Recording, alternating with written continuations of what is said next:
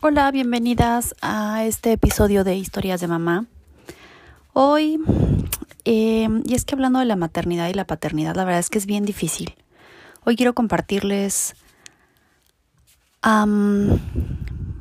pues este tema de, de cómo ser una mamá o un papá perfecto, ¿no?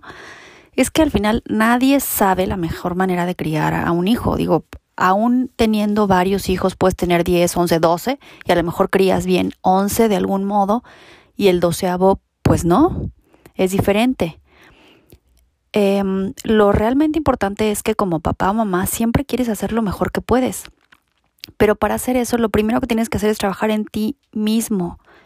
Tienes que mirarte cuidadosamente y convertirte a ti mismo en la forma en que te guste como eres, que cuando tú veas, veas lo que te gusta.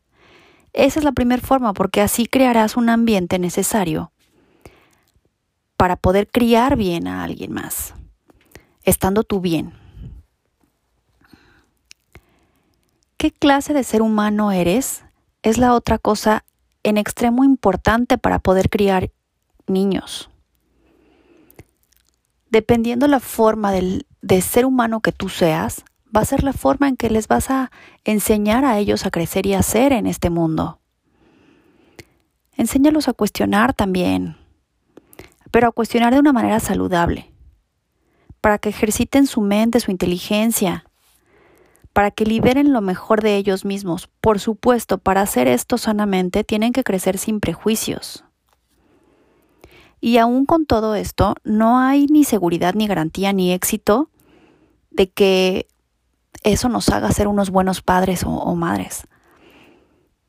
Lo único que te puede garantizar el éxito en la crianza es siempre hacer lo mejor que puedas.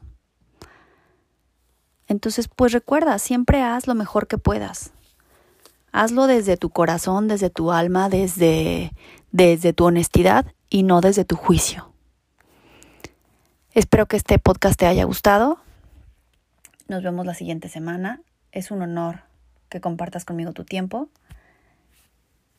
Gracias. Bye bye.